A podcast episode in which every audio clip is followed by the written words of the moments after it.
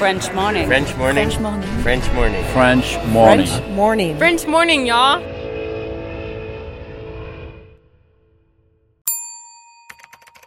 Expatrié. Nom. Adjectif. Vient du grec exo et patrida. Se dit d'un individu qui réside dans un autre pays que le sien.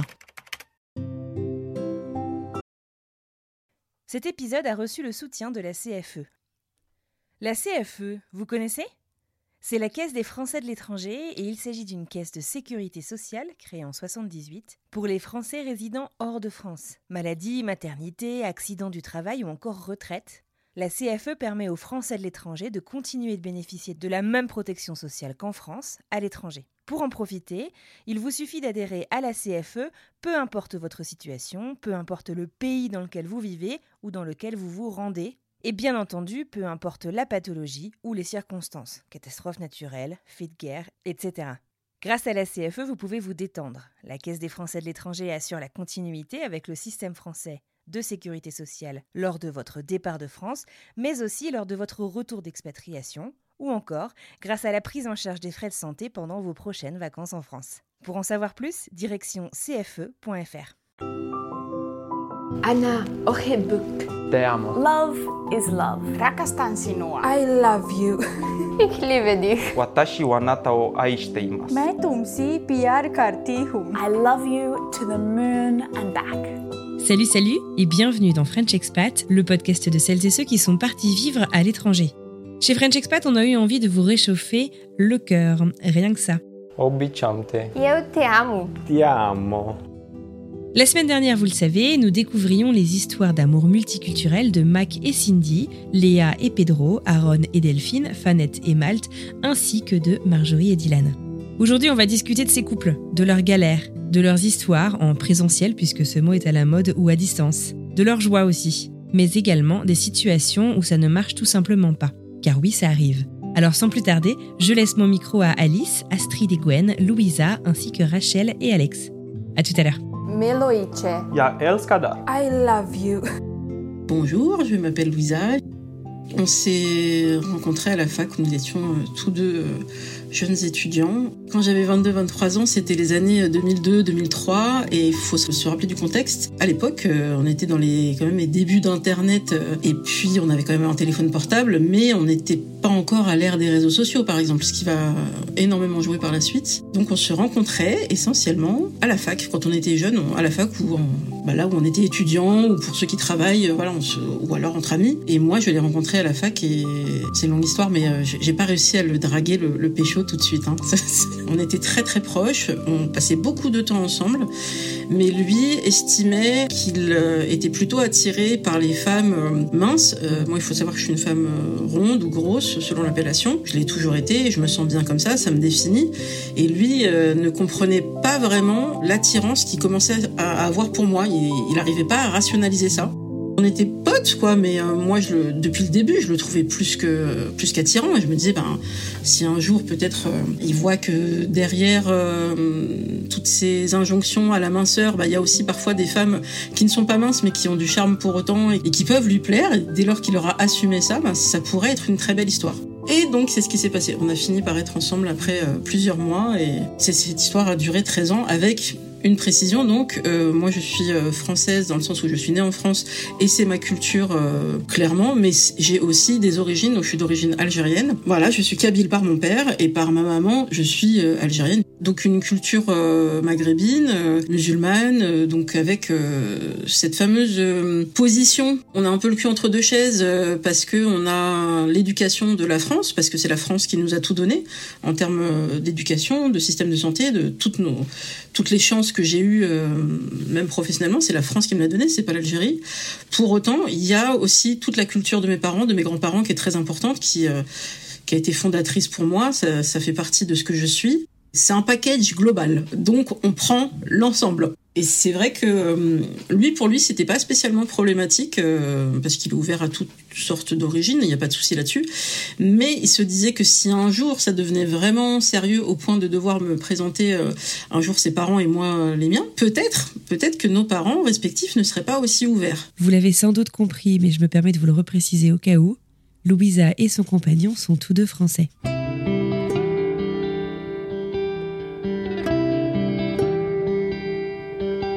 Moi, c'est Alice, je suis ingénieure du son, j'habite en France et je suis en couple avec Amine qui lui habite au Canada. Donc Amine est d'origine marocaine, euh, marocaine berbère et il s'est expatrié au Canada quand il était très jeune, ce qui fait qu'il parle l'anglais comme si c'était sa langue maternelle avec un accent absolument parfait. Et il parle aussi donc le tarifite, la langue des berbères, il parle l'arabe et il parle un tout petit peu de français. Moi, je parle français euh, parce que c'est ma langue maternelle, je parle aussi anglais et un peu d'arabe également. Euh, donc tous les deux, on communique essentiellement en anglais ou alors euh, parfois un peu en arabe, mais c'est surtout quand on se dispute en fait. Voilà.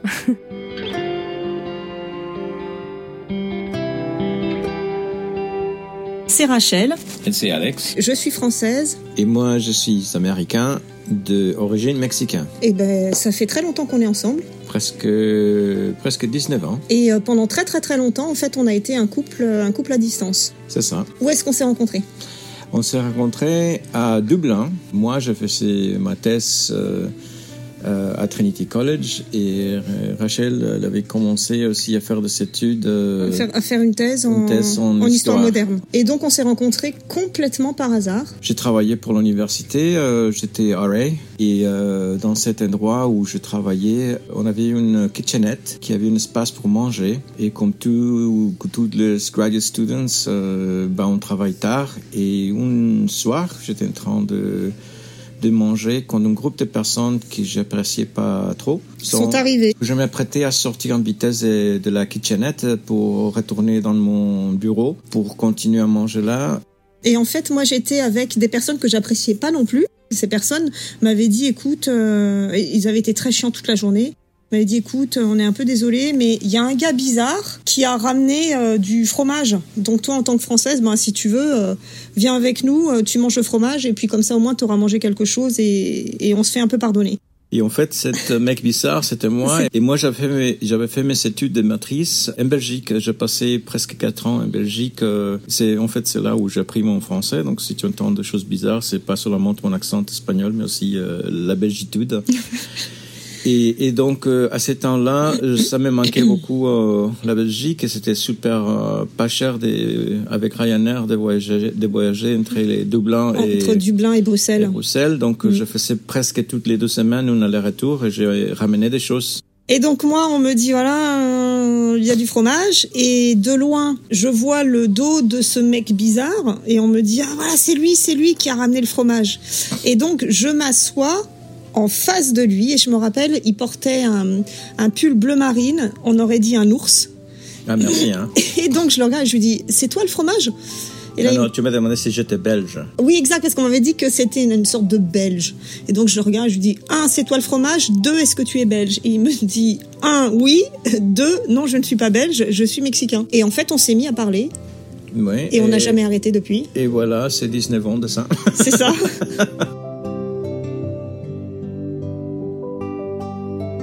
Salut, moi c'est Astrid. Hey, this is Gwen. Well, we first met at work, like most romances start. We were working for Maple Leaf Sports Entertainment. They take care of uh, most of the sports teams in Toronto. Et donc, euh, en fait, nos, nos jobs, ils étaient dans la même équipe et on avait plusieurs occasions de travailler ensemble.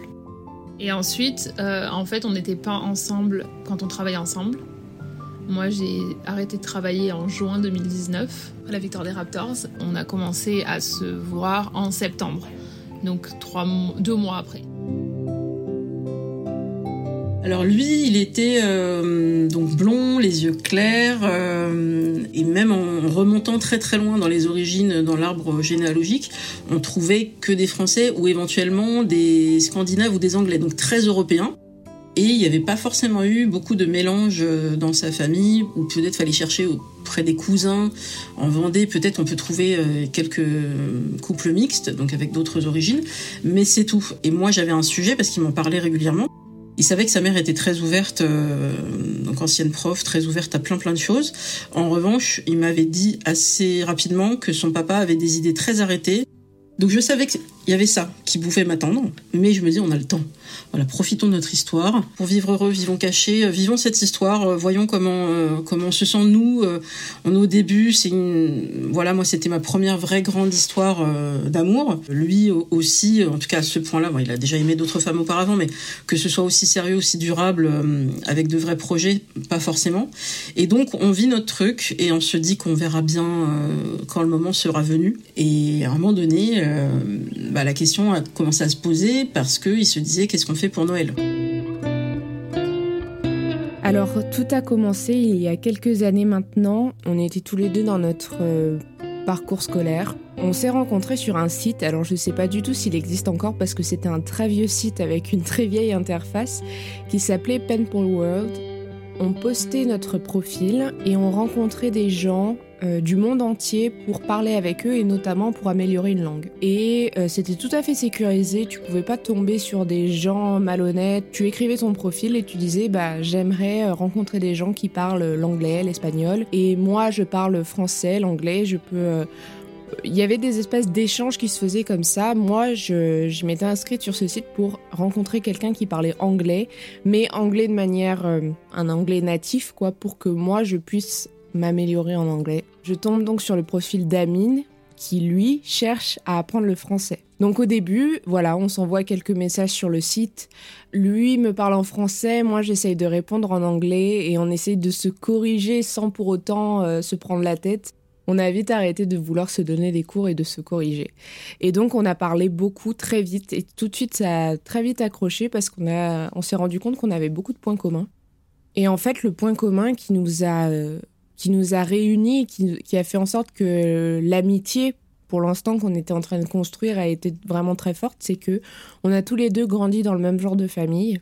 On vient tous les deux de deux peuples qui sont absolument euh, très riches d'histoire. Donc, je suis d'origine juive et euh, juive séfarade, et lui est d'origine berbère. Donc on a tous les deux beaucoup d'histoires à raconter et surtout qu'on a tous les deux grandi dans une religion qu'on n'a pas vraiment acceptée en tant que telle.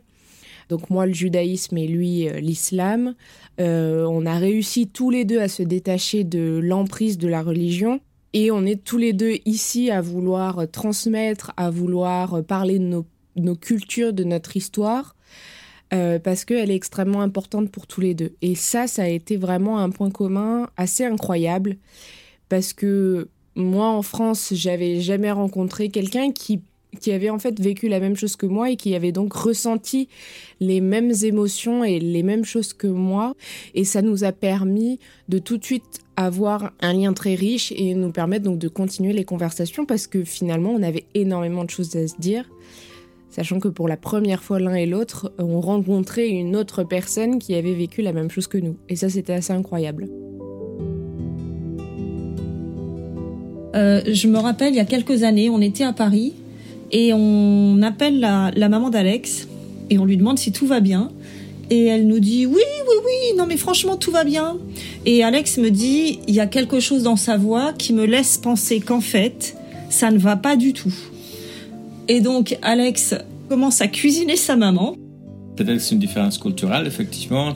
Dans l'Amérique latine, quand quelque chose se passe, même si c'est grave, la question c'est de ne pas faire quelqu'un, que, que, les gens se, se font pas souci C'est ça. se passe, surtout quand, quand on est ailleurs. On minimise un petit peu la euh, chose. On minimise beaucoup. c'est vrai, dans ce cas-là, oui. Et donc, Alex cuisine sa maman. Ouais. Et, euh, et on finit par apprendre qui en fait euh, mon, beau-frère, il s'est fait tirer dessus deux fois. Oui. Euh, il était atteint à, la cuisse. Non, à, la fesse gauche. À la fesse gauche et à, la cheville. Et à la cheville. Et donc, ma mère m'a dit Ah oui, non, mais c'est pas grave. Euh, euh, oui, oui, il, a, il était touché deux fois, mais oh, c'est pas grave. Hein, il a été allé dans l'hôpital et ça va bien. il va il va s'en remettre. Il va s'en remettre. il a, ils l'ont mis en plâtre. Oui, ils lui ont mis un plâtre. je plâtre. Ne sais quoi. Il va, il va marcher comme ça euh, pour six mois, mais bon, bah, c'est pas, c'est pas si grave. On lui a donné une jolie canne. Voilà. On finit par raccrocher. je regarde Alex et je lui dis. Mais qu'est-ce que c'est que ce truc? Mais il faut qu'on appelle tout de suite ta sœur, qui ne nous avait rien dit. Et on appelle la sœur d'Alex. En fait, son mari était revenu de l'hôpital. Ouais et elle nous dit attendez, attendez, on met la caméra. Ouais. On met la caméra et là, on avait la fesse du beau-frère en gros plan parce qu'il fallait absolument qu'on puisse voir l'impact de balle. Non, non, mais c'est c'est vrai que oui, c'est c'est des choses un peu un peu euh, bizarres. Est-ce que ça m'a choqué à moi? Bon, oui, bien sûr. Mais est-ce que c'est quelque chose de très extraordinaire que c'est se passe comme ça au Mexique? Euh, Non. non. Donc ça, ça c'était, je pense que pour Rachel la première, Ah ouais. euh, euh, son, on peut dire exposition? Ouais.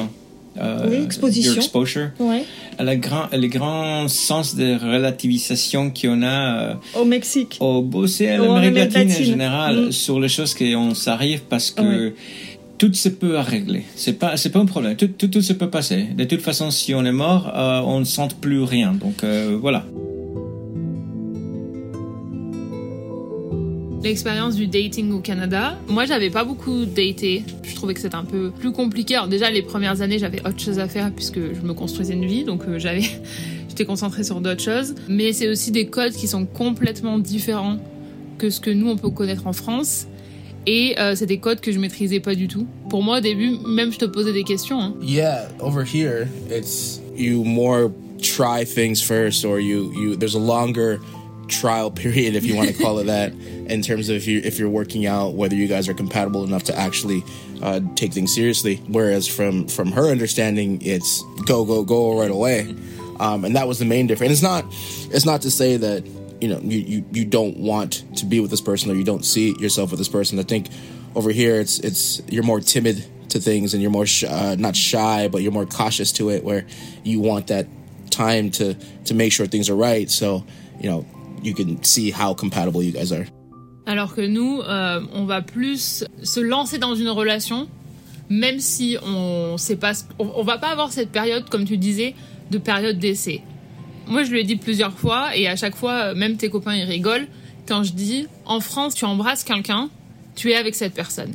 Ça veut dire que tu t'engages sans, sans même qu'on ait besoin de le dire, mais tu t'engages avec cette personne à essayer seulement avec cette personne, alors que ici, comme tu dis, il y a une période d'essai. Pour moi, il y avait cette difficulté et que j'ai pas eu avec toi parce qu'on était amis avant, où t'as- tu, la personne, elle est pas investie avec toi à 100% parce qu'elle essaye différentes choses.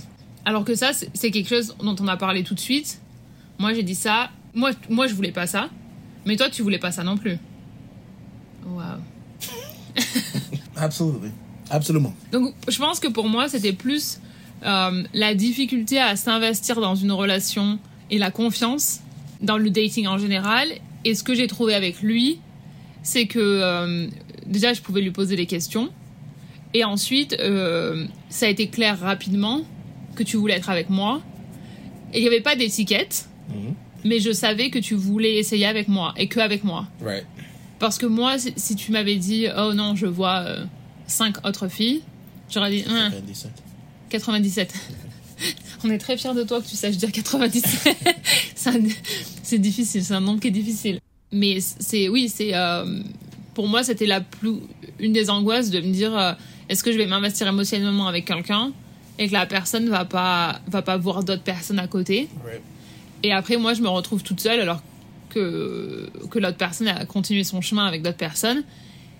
Et je pense que pour moi, la chose qui, était, qui m'a aidé là-dessus, c'est aussi qu'on était amis avant. Parce qu'on travaillait ensemble depuis un an et demi et qu'on s'entendait bien.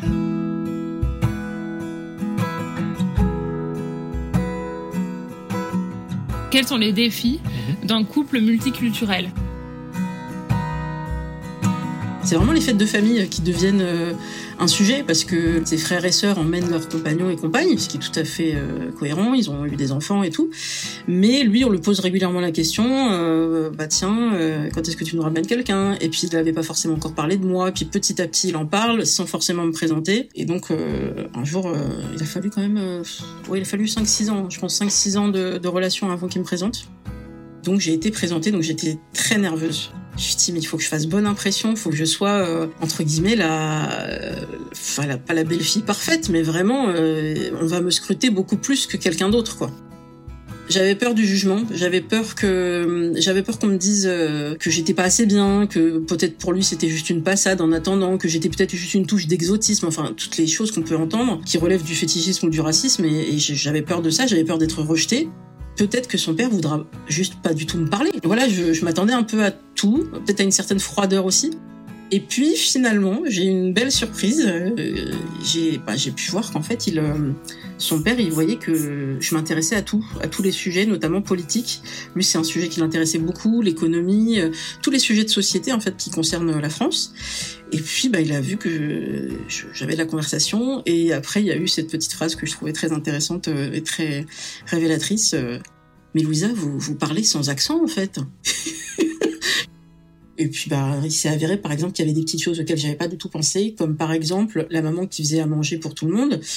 Pour pas se prendre la tête, ce que j'entends très bien, elle faisait un seul repas pour tout le monde, un seul type de recette pour tout le monde. Et ça pouvait un petit peu agacer euh, ex-beau papa parce que lui, il aime bien manger de la charcuterie, du, du porc, quasiment à tous les repas. Et moi, je n'en mange pas, donc par respect euh, pour moi et pour éviter que j'ai ma petite assiette à moi avec mon repas à moi et pour qu'on soit tous euh, autour du même repas, bah elle faisait pas de porc euh, les week-ends où j'étais là. Donc c'était pas tous les week-ends, hein, c'était peut-être un week-end par mois, parfois un petit peu plus, mais mais du coup lui savait que ah bah tiens quand Louisa sera là, il y aura pas de porc ce week-end-là et donc ça m'embête lui euh, bah, était d'une religion plutôt catholique à la base et puis après il est devenu euh, petit à petit euh, agnostique euh, donc il prenait un peu de recul par rapport à ça sachant qu'il avait fait tout le, tout le parcours hein, baptême communion tout ça.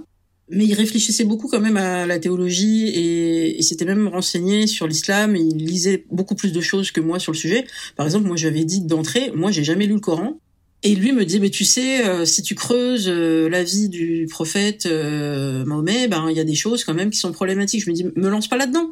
Je, je, ne pourrais pas répondre et je suis pas là pour ça et je ne veux pas être le porte-parole de l'islam en France. C'est hors de question. Donc ça, c'est vrai que parfois ça pouvait être problématique. Et sinon, dans le quotidien, bah en fait, pour les repas, il n'y avait pas de souci particulier. Hein. Donc lui cuisinait ce qu'il avait envie de cuisiner. Puis moi, quand c'est moi qui cuisinais, bah, je faisais pas de porc, mais lui, il avait pas besoin de manger de porc à tous les repas. Et là où ça a été un peu plus euh, tendu, mais ça a été une explication assez rapide, euh, c'est que moi je fais le ramadan. Et donc ça voulait dire qu'il y aurait un impact sur lui pendant un mois. Parce que bah, de fait, euh, je n'allais pas forcément manger aux mêmes heures que lui au niveau des repas, vu que c'est au coucher du soleil. Ça évolue selon l'année où il y a le ramadan. Des fois, on, mange assez tôt parce que c'est l'hiver, et des fois, on mange très tard parce que c'est l'été, et on mange pas avant 22 heures. Donc lui, bien sûr, bah, je lui dis de manger quand il a envie de manger, quoi. Il y a pas de souci, il a pas à m'attendre. Mais du coup, il y avait un décalage alors qu'on avait l'habitude de manger ensemble. Et puis, euh, bon, ça c'est un, petit détail, mais ça a son importance quand même. Dans un couple, il y a aussi une vie sexuelle, euh, a priori. Et dans notre cas, en tout cas, il y en avait une. Et donc, c'est vrai que pendant euh, cette période-là, moi, je pratiquais euh, le ramadan de telle façon que ben, les interdictions sont levées au coucher du soleil. Donc, il va falloir attendre le soir pour qu'on puisse faire des câlins. Et il y en a d'autres qui estiment que c'est un mois sain et donc qui ne font rien pendant un mois. Je ne suis pas dans cette dynamique, je respecte, mais ça n'est pas la mienne. Et donc c'est vrai qu'il savait que pendant ce mois-là, ben, admettons qu'on soit ensemble un week-end, par exemple, le samedi dimanche, euh, qu'on fasse des balades. Bah, après la balade, on a envie de rentrer, il est encore tôt, on a envie de se faire des câlins et plus. Eh bien, c'est pas possible, il va falloir attendre ce soir, mon chéri. C'est des petites choses comme ça, mais rien de grave. Ça, ça dure un mois et ça se, ça se passait bien globalement.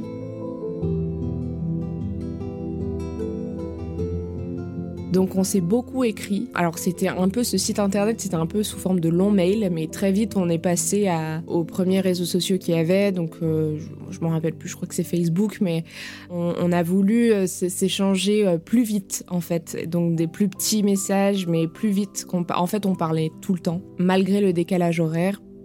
On se parlait tout le temps et c'est devenu très vite fort. Euh, on a beaucoup de points communs, on aime beaucoup le cinéma tous les deux, la musique, euh, les langues. C'est pour ça d'ailleurs qu'on essaie d'alterner, on essaie de toujours continuer à parler français parce que lui a toujours cette volonté d'apprendre le français qui est une langue extrêmement compliquée. Moi j'ai la volonté d'améliorer mon arabe, donc c'est vrai que lui m'aide beaucoup aussi là-dessus. On parle anglais, donc moi j'ai très très vite progressé en anglais. Donc on continue à, discuter et vient la question donc de la rencontre évidemment, mais quelque chose qui tombe très bien à ce moment-là, c'est que lui finit ses études et a besoin d'un stage Et pour que son diplôme soit reconnu de manière internationale, il avait besoin de faire un stage à l'étranger. Dans une boîte à l'étranger, il pouvait choisir, mais voilà, il avait euh, cette condition-là. Moi, de mon côté, j'étais un peu perdue dans le sens où euh, j'ai fait moins d'études que lui, mais j'étais un peu perdue professionnellement. Je ne savais pas trop quoi faire. Ce qui fait que j'ai voulu essayer de trouver de nouvelles expériences professionnelles. J'avais eu beaucoup de problèmes pendant mon parcours scolaire, dans le sens où euh, beaucoup de stress, un parcours difficile, beaucoup d'examens, et donc j'étais un peu fatiguée par l'école, et je voulais une expérience professionnelle, essayer de vivre quelque chose de différent, tout en essayant de me construire un avenir dans le sens où euh, euh, je voulais aussi déterminer ce que je voulais faire plus tard. Et donc, je trouve un stage en Italie. Et Amine arrive à trouver aussi un stage en Italie. On n'est pas du tout dans la même ville, on n'est pas du tout dans le même coin. Et on est dans deux régions différentes. On n'est pas du tout au même endroit, mais l'Italie est tellement petite que euh, la distance n'est pas un problème pour passer du temps ensemble. Avec une voiture, euh, le train, tout est facilement accessible, ce qui fait qu'on se retrouve assez souvent et qu'on passe facilement du temps ensemble, sachant qu'on est dans deux régions différentes. Et ça, c'est un point important pour la suite. Lui était à Bologne, voilà, et moi j'étais à euh, Reggio Emilia, donc, qui est une région qui est un peu plus au nord de l'Italie, mais entre les deux, on n'avait que 40 km entre nous, alors qu'avant on avait carrément un océan. Quand on achète des trucs, la date de périmation. Ah oui, bon. Euh, euh, les, les, kits Proco, c'est ça qu'on dit? Mmh. Une des choses, je pense que c'est le plus intéressantes des des, qu'on a découvert de l'un à l'autre, c'est the great belief qu'on a au Mexique dans la cryogénie.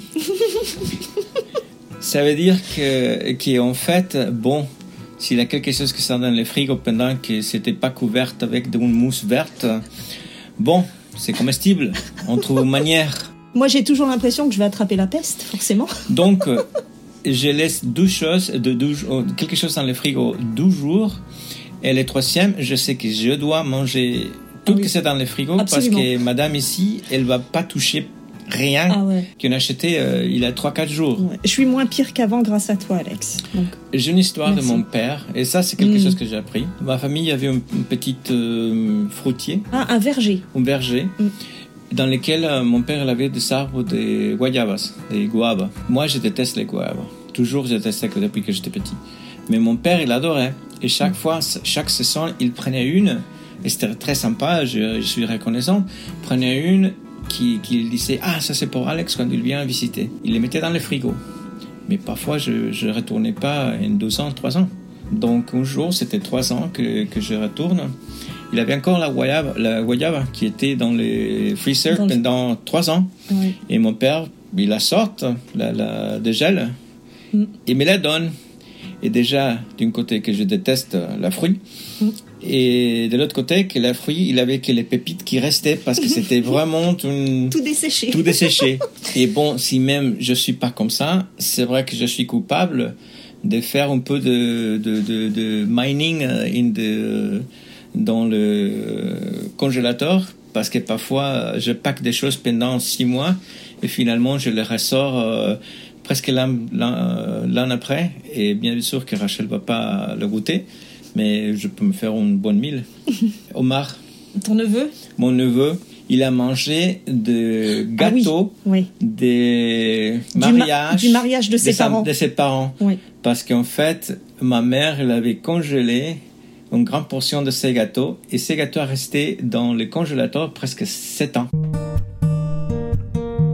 Um, I think it's just the same as any other relationship. I think it's just the communication. With us, there's obviously a language barrier um, that we kind of had to deal with, and a cultural barrier that we had to do with it. But with us, we were very, very open to the other person's side, whether it be learning about the culture or uh, learning the language or whatever intricacies there are with that other person. We were really good about that, and I don't I don't really see many challenges in, in this relationship specifically. Je suis ouais, je suis d'accord, c'est que on en a parlé très vite que euh, et ça ça rejoint un peu la partie dating aussi, c'est que tout de suite on en a parlé dire comment ça marche de ton côté, comment ça marche de mon côté comment on trouve aussi naturellement un, juste milieu. Et c'est vrai que lui, il a commencé, donc je disais plus tôt, on a commencé à se voir en septembre 2019 et il a commen- t'as commencé à apprendre le français en novembre 2019. Donc, sans que je lui demande. hein. Donc maintenant, il est capable là de, bah, de comprendre quand je parle, de s'exprimer s'il a besoin quand on est en France. Et ça aussi, ça a été pour lui, je pense, en tout cas pour moi, de la manière dont je l'ai reçu, c'était un investissement de sa part, de me dire qu'il était, euh, bah, qu'il était euh, investi déjà dans notre, dans notre relation, d'une part, mais aussi qu'il avait envie de, de découvrir mon, mon, ma culture et donc qui me prenait euh, entièrement, pas juste Astrid qui est, j'allais dire canadienne, mais je, je suis pas canadienne du tout.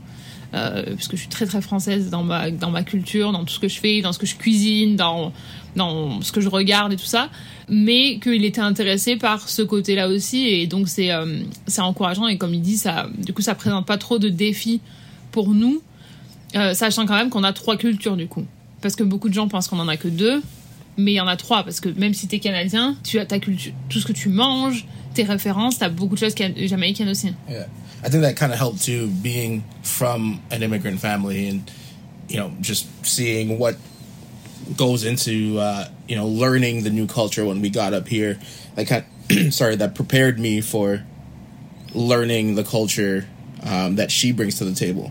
And I think it's the same for her, where when she came over here, she's, you know, she's seeing a world of differences, but beyond that, she's has someone that's willing to learn about those differences and that doesn't necessarily see them as uh, negative differences. It's just something to learn from. Ouais, c'est ça. Mais c'est vrai ce que tu dis, c'est que le fait que toi, tu sois pas d'ici, même si t'as complètement la culture canadienne parce que t'es là depuis très longtemps, et le fait que tu connaisses ça avec ta famille, ça a apporté une plus grande ouverture d'esprit de ta part. Parce que j'ai jamais ressenti le fait que j'étais pas d'ici ou que je savais pas telle chose ou telle chose de manière négative. Ça a toujours, j'ai jamais eu de, parce que ça arrive hein, quand on, on immigre dans un pays, j'ai des gens qui se sont moqués de moi ou qui, oui, bah, qui se moquent de toi pour ton anglais ou pour euh, euh, parce que tu connais pas les références ou tout ça. Et j'ai jamais ressenti ça. Ça a toujours été voilà des conversations euh, très naturelles et en, enfin, en sécurité. Je sais pas comment on peut traduire ça en français, mais en tout cas, oui, je me suis sentie en sécurité quoi. Plus que l'éducation, on voyait qu'on avait vraiment des différences par rapport au fait que moi j'ai grandi en banlieue parisienne, euh, donc avec des références parfois de, cette culture-là, de cette culture peut-être un peu urbaine, hip-hop, etc. Lui, il y avait plus une culture euh, de la campagne. Il a aussi des références culturelles qui peuvent être communes, hein, par- parce qu'on avait le même âge. Mais euh, je sentais que parfois il y avait des choses que j'avais connues et pas lui. Donc c'était assez, assez amusant de, partager aussi ces points communs et ces différences. Ça, ça reste un vrai regret aujourd'hui. Lui, il a pris le temps, euh, il a pris le temps de, de me présenter, il a mis 5-6 ans, et j'ai fini par rencontrer à la fois euh, ses parents, ses frères, ses sœurs, ses neveux, euh, et j'ai été un- intégrée dans cette famille. Moi, je ne l'ai pas fait euh, pour une raison principale, c'est que j'ai des grands frères qui sont passés par là avant moi, qui ont présenté leur compagne en sachant ce qui allait se passer, à savoir un refus. Je savais, enfin, ils savaient très bien qu'il y aurait un refus, non pas de mon père, mais de, de ma mère qui est très dure là-dessus, qui a un très très fort caractère. Quand ma mère elle est pas d'accord, bah, elle le fait savoir très clairement et surtout, tu es euh, renié, c'est-à-dire que tu ne pourras plus mettre les pieds à la maison. Et c'est ce qui s'est passé pour mon grand frère pendant euh, des, mois, voire des années. Moi, j'ai vu mon grand frère en cachette parce que euh, ma mère voulait plus qu'on le voie parce qu'il s'était euh, fiancé avec une marocaine et que c'était hors de question pour elle. Et moi, c'est quelque chose qui m'a marqué parce que j'étais jeune à l'époque. Donc, je m'étais dit, bah, c'est très simple. Pour vivre heureux, vivons cachés. Donc on, se lance dans cette nouvelle aventure de l'Italie. Moi j'ai adoré l'Italie, j'ai adoré le boulot que j'ai fait là-bas. Moi j'étais dans euh, le sound design pour les voitures électriques. Lui était dans euh, l'intelligence artificielle, le machine learning, etc. Et on a adoré nos expériences professionnelles en Italie. Et surtout on a pu se rencontrer et passer des moments inoubliables ensemble. On a découvert l'Italie d'une manière vraiment extraordinaire, c'est-à-dire qu'on pouvait pas faire mieux. Évidemment qu'on était là surtout pour le travail parce qu'on avait des emplois du temps chargés, on avait des responsabilités, il y avait des, des choses à rendre, des dossiers, etc. Les Italiens ont la particularité de d'inclure vachement les stagiaires dans, dans le corps de l'entreprise, ce qui n'est pas du tout le cas euh, en France par exemple. Et donc c'est vrai qu'on on a été étonnés des responsabilités qu'on avait déjà. Mais ça nous a pas du tout empêché de passer des moments incroyables. On a passé 6 à 8 mois, je crois, en Italie pour travailler. Et on a découvert l'Italie vraiment que tous les deux. J'appréhendais forcément la rencontre en vrai, mais tout de suite ça, ça a matché quoi. Rien ne s'est brisé en fait, et ça, ça a été assez fort parce que euh, on a continué à passer des bons moments. On s'est fait maintenant des vrais souvenirs, mais on s'est rendu compte que tous les deux on a été vrais avec l'autre personne, même quand on était en ligne, c'est-à-dire qu'il n'y a pas eu de mauvaise surprise quoi. Et ça, c'était vachement chouette toujours en ayant en tête que bah, là, si du coup on mettait un point de départ à une relation, la relation allait être à distance de toute façon, on le savait tous les deux. Euh, on, était, euh, on est trop jeunes pour euh, décider de partir vivre dans un pays, de rejoindre l'autre. De toute façon, pour l'instant, c'est une question qui se pose pour le futur, évidemment, mais pour l'instant, on savait que la relation à distance était ce qui nous attendait. Mais ça marchait très bien parce qu'on avait échangé déjà pendant des mois par téléphone. On avait eu la possibilité de regarder des films ensemble, de faire de la musique ensemble. C'était pas impossible, quoi. Pour nous, ça nous faisait pas, pas peur. Pour l'instant, ça nous faisait pas peur. Donc, on a passé vraiment euh, des mois de dingue en Italie jusqu'en mars 2020 où le Covid est arrivé. Et en Italie, il a été particulièrement violent parce que l'Italie a été un des premiers pays à confiner et à mettre en place des restrictions extrêmement sévères. On continuait à aller au travail, mais tout était fermé. Les écoles étaient fermées, les musées fermés, le cinéma, etc. Tout a fermé très vite, sauf les lieux de travail. Le télétravail n'avait pas encore été mis en place.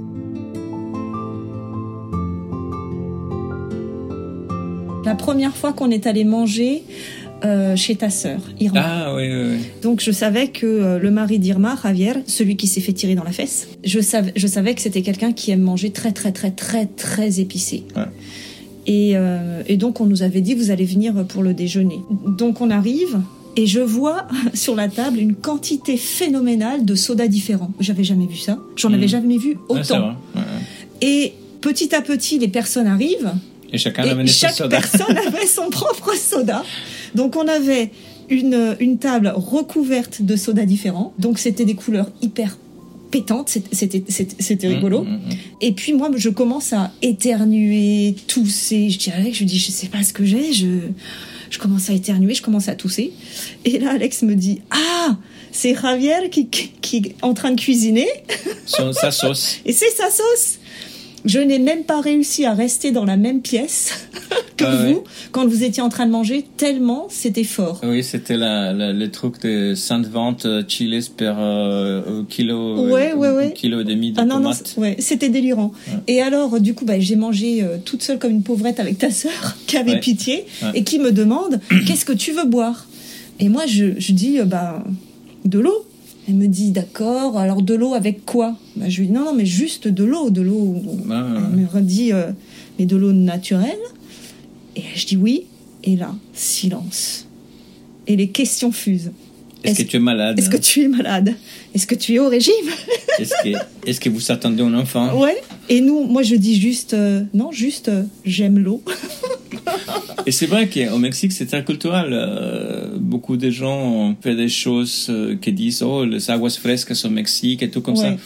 En fait, ça que c'était drôle pour moi quand les gens disent ah, l'horchata, l'agua fresca. En fait, au Mexique, ça c'est la solution pas chère pour simplement avoir de sucre dans l'eau. C'est très courant de de de de, de avoir des, quelque chose avec un flavoring, avec Mm. du sucre. Mm. C'est pas très courant de simplement boire l'eau. De l'eau, ouais.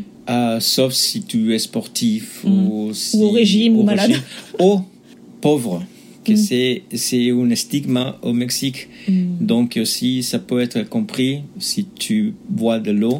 Tu n'as pas les Tu moyens. n'as pas les moyens de Mm. t'acheter quelque chose qui a de sucre. Parce que le sucre, c'était toujours important. Mhm. C'était pas seulement quelque chose qui donnait de goût, mais c'était quelque, quelque chose qui donnait d'alimentation, d'énergie. Ouais, ouais, ouais. Et du coup, moi, c'est vrai que dans ta famille, on m'appelle euh, agua natural. Ah, c'est vrai, c'est vrai, c'est vrai. que le fait d'être différent, ça a apporté plus d'empathie et c'est aidé à se comprendre. Parce que je crois qu'on en parlait peut-être un peu plus tôt, mais en tout cas, moi, c'est comme ça que je le ressens. C'est qu'on va chercher à comprendre pourquoi l'autre se sent de cette manière-là, par rapport à son expérience, par rapport à sa culture et par rapport à ce qui est normal. Et en fait, ce que, je- moi en tout cas je, vois encore plus dans cette relation et qui va s'appliquer en fait à tout le monde, hein, mais c'est que notre normal, enfin mon normal, c'était pas ton normal à toi. Et donc, ce que une fois tu m'avais dit que euh, quand tu commences une relation avec quelqu'un qui a les mêmes bases culturelles, tu vas supposer que la, t'as les mêmes bases, mais quand c'est là, là tu pars de zéro, tu construis tout puisque t'as pas de culture en commun, donc t'as pas de codes sociaux en commun. Et, euh, et donc là, tu dois vraiment plus te poser la question et lui poser la question aussi, à dire comment, en fait, pourquoi, comment toi tu vois les choses. Aide-moi, mets des mots sur ce que tu ressens, sur comment tu le- les vois, pour que moi j'arrive à comprendre d'où tu viens. Et parce que je trouve que c'est beaucoup plus simple et beaucoup plus sain, pour moi en tout cas, de, de mettre des mots et d'arriver à comprendre comment l'autre voit les choses, euh, plutôt que déjà de supposer, et encore plus dans une relation où, comme je disais avant, t'as pas les mêmes bases. Si un jour euh, je dois leur présenter quelqu'un, c'est parce que je suis à 100% sûre qu'il va pouvoir être accepté et que ça va bien se passer. Et j'étais pas prête. Ils ne savent pas que j'ai eu un copain pendant 13 ans. Euh, ils savent pas qu'on a été paxé. Ils savent rien de tout ce qui s'est passé pendant 13 ans. Moi, je savais que si je devais me battre au point que ma mère me dise, bah voilà, t'es renié, tu passes plus à la maison, etc. Il fallait que ce soit quelqu'un qui soit prêt à s'investir, c'est-à-dire à s'installer avec moi, à euh, pourquoi pas euh, fonder une famille, etc. Et à l'époque où on était ensemble, euh, j'étais prête moi à ce qu'ils viennent s'installer, à ce qu'on vive ensemble. Et puis l'appartement lui convenait jamais. Et puis en fait, c'était un signe pour autre chose. En fait, il n'était pas vraiment prêt à s'installer, ou il préférait le mode de vie où chacun est, chacun était chez soi. Et quand j'ai eu enfin le bon appart dans le bon quartier qui lui convenait bien et où il pouvait se projeter, euh, eh bien on était à quelques quelques mois de, de la rupture finalement. Donc euh, finalement il s'est il s'est pas vraiment projeté euh, euh, le jour où tu es prêt à, t'installer. Et bah très bien. Là à ce moment-là je pourrais te présenter à ma mère. Et une semaine après tout ça, confinement, vous ne bougez pas de chez vous. Sauf qu'en Italie, on ne pouvait pas tricher. C'est-à-dire qu'il y avait des militaires qui surveillaient que tu ne sortais pas de chez toi. Les villes étaient physiquement fermées avec euh, des barricades, avec euh, des policiers, des militaires qui surveillaient et qui mettaient des amendes et des amendes et qui euh, voilà faisaient vraiment la, la loi. C'était l'Italie qui est un pays qui vit énormément à l'extérieur. Il y a toujours du monde sur les terrasses, il y a toujours du monde au restaurant, dehors, dans la rue. Il n'y avait plus personne et c'était assez effrayant. Euh, L'Italie a fermé ses frontières aux autres pays, mais aussi a fermé ses frontières à l'intérieur du pays. C'est-à-dire que les frontières des régions étaient, aussi physiquement fermées. Donc, Amine et moi, on pouvait plus se voir, même s'il n'y avait que 40 km entre nous deux, la frontière était fermée. Le Canada prend euh, les choses en main euh, hyper rapidement, ce qui fait qu'il peut rentrer malgré le confinement et malgré le- les frontières. Moi, je ne peux pas rentrer parce que la France, euh, c'est une autre histoire. donc moi, je reste en Italie et lui, il rentre. Et là commence donc la vraie relation à distance, la pure et dure, c'est-à-dire que on ne s'est pas revus depuis ce moment-là. Le Covid ne nous a pas autorisé à nous revoir. On n'a pas les moyens d'acheter des, billets d'avion euh, tous les jours euh, pour faire en sorte de, euh, pouvoir se voir. On n'a pas la possibilité non plus de se libérer n'importe quand. On a tous les deux un travail qui nous prend du temps. Les, les vagues de Covid se sont enchaînées, que ce soit en France et au Canada, surtout qu'il y a la particularité qu'elles ne soient pas en même temps, ces vagues. Ce qui fait que quand ça allait à peu près bien en France, bah, ça n'allait plus au Canada et que les frontières fermèrent et ouvraient. On a tenté plusieurs fois de se revoir, mais les billets s'annulaient, s'annulaient, s'annulaient. Et maintenant, ça fait à peu près deux ans. Et donc, on a commencé cette relation à distance. Et à vrai dire, rien n'a vraiment changé parce que on a mis en place plein de petites choses pour faire en sorte que ça se passe bien et qu'on le vive bien. Et on sait que de toute façon, la finalité de tout ça, c'est de se revoir et d'avoir éventuellement un avenir physique ensemble. On a toujours cette connexion, même aujourd'hui en fait, on se parle toujours autant. Et donc on a mis en place plein de petites choses, malgré le décalage horaire qui est de 6 heures. 6 heures de décalage sur 24 heures, ce n'est pas si énorme que ça finalement. On arrive à se trouver du temps, on arrive à s'organiser, euh, on passe des moments ensemble tout en ayant aussi nos propres moments à nous. C'est important de pas non plus parler tout le temps, non-stop, euh, texto sur texto, euh, appel, parce qu'il faut qu'on ait nos vies aussi à nous. Et ça, on l'a très bien intégré dans le sens où, voilà, il y a un petit moment dans la journée, on va nous raconter notre journée ou ce qu'on va faire ou peu importe. Et après, on vit nos vies. Et on va passer un moment, on va regarder un film. Euh, grâce, au, grâce au confinement, il y a plein d'applications qui sont sorties où on peut regarder des, des films en simultané. C'est vrai que ça, ça nous a pas mal aidé parce qu'on est tous les deux euh, très fans de cinéma. Euh, se partager une musique qu'on a bien aimée dans la journée, une photo, partager beaucoup de photos, des appels. C'est évidemment très dur parce que on a beaucoup de doutes. On peut avoir des doutes évidemment, mais ça nous apprend évidemment à être plus confiants et à faire grandir cette confiance-là parce que même si euh, imaginons que voilà ça ne marche pas à la fin et que quand euh, si jamais on a la chance de vivre ensemble et que ça ne marche pas on sait que ça nous aura apporté une vraie force pour la suite. Moi je sais que ben je me suis aussi construite avec mon, ma petite entreprise en tant que personne. Euh, je suis aussi moi-même solide seule. Et solide avec lui mais aussi solide seule. Et je pense que ça c'est ça c'est important. Et de ne pas se dire que la relation à distance nous empêche de... Ça a forcément un, quelque chose de différent qu'une relation en physique. Mais, mais à la fin, en fait, euh, une chose qu'on a découvert, Mm. pour faire une, une petite résumé de tout ça, c'est que oui, il y a des choses superficielles et des choses qui peut-être pour des gens sont importantes, qui sont des différences culturelles, mais pour nous, c'était pas vraiment si importante. À la fin, euh, on a trouvé qu'il y a beaucoup, de, beaucoup plus de choses qui sont similaires et qui on se comprend très bien et que si on s'entend bien et on fait l'effort, c'est pas si difficile. Il faut simplement être un peu ouvert d'esprit avec des gens qui font peut-être les choses un peu plus différentes. Ouais. Et avoir beaucoup d'humour. Ouais. Et, et, les attentes en général, pour tout le monde mange, tout le monde euh, veut faire une petite sortie de dimanche, tout le monde veut apprécier un livre ou quelque chose, ouais, ou la musique, ou la musique, ouais. ou, ou, ou, voir un show ou quelque chose.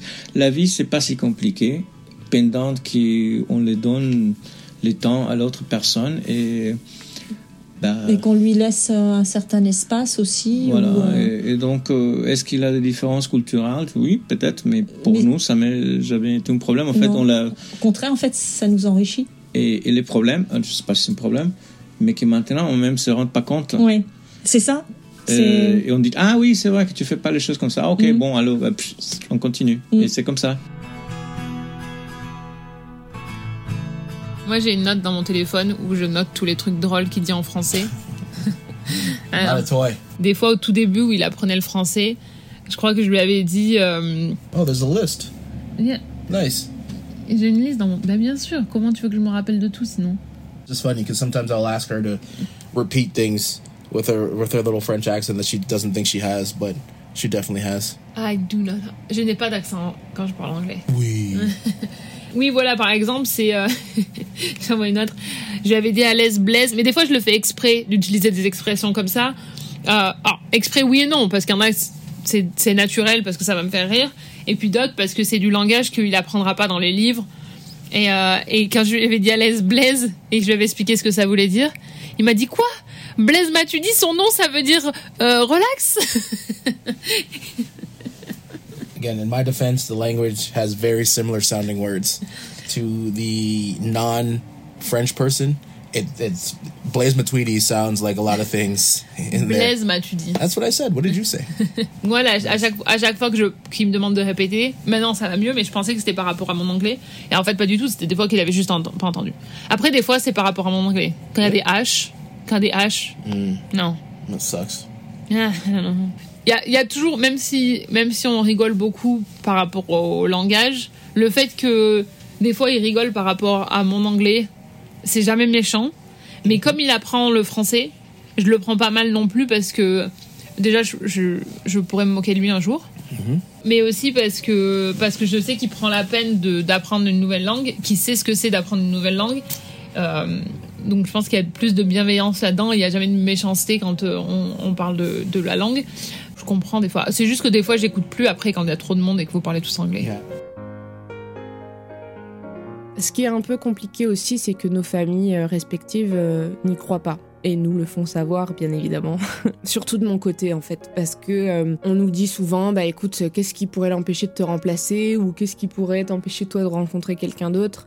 Et je remarque que ben on ne m'aurait jamais dit ça si Amine euh, avait habité dans la même ville que moi. Moi, je trouve ça dommage qu'on puisse penser comme ça et qu'on puisse partager cet avis-là, surtout quand c'est déjà compliqué, quoi. Mais si on fait abstraction de ça, c'est vrai que moi, ça m'a rendu plus forte d'avoir cette relation à distance parce que parce que j'ai pris confiance. euh, je fais confiance en quelqu'un, je me fais aussi confiance et ça, je pense que c'est le plus important. La technologie aujourd'hui fait que ça rend les choses beaucoup plus faciles. Nous, quelquefois, c'est vrai que la nourriture, on, a, on, a, on adapte des choses. Euh, Ah oui, par exemple, je suis une fan. J'ai fait découvrir à Alex la raclette. Je suis une fan de raclette. Et moi, Et je à- suis un fan de quesadillas, donc on a terminé en train de faire Ouais. quesadillas à la raclette. Ah ben, c'est très bon. Ou sinon, on le fait avec des autres choses. On Ouais. fait une, une, une fusion à notre style. Ouais. Et donc en fait, notre culture, c'est une sorte de patchwork de plein de cultures qu'on a eu euh, la chance de côtoyer.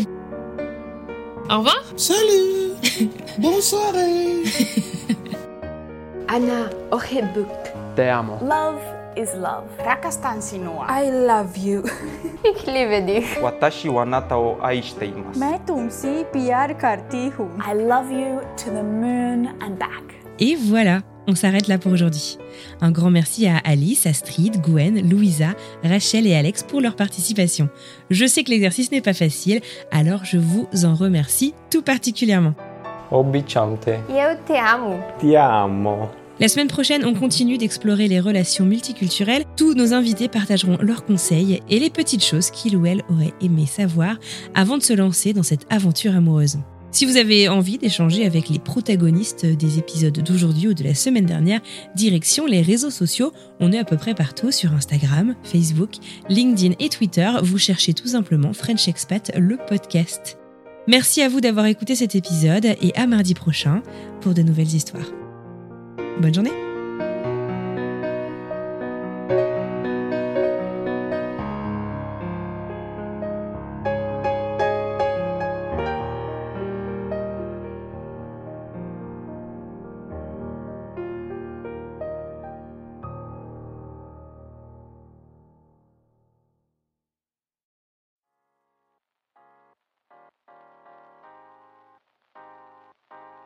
Vous venez d'écouter un podcast réalisé par moi-même, Anne-Fleur Andrely, mixé et habillé par Alice Krief et produit par French Morning.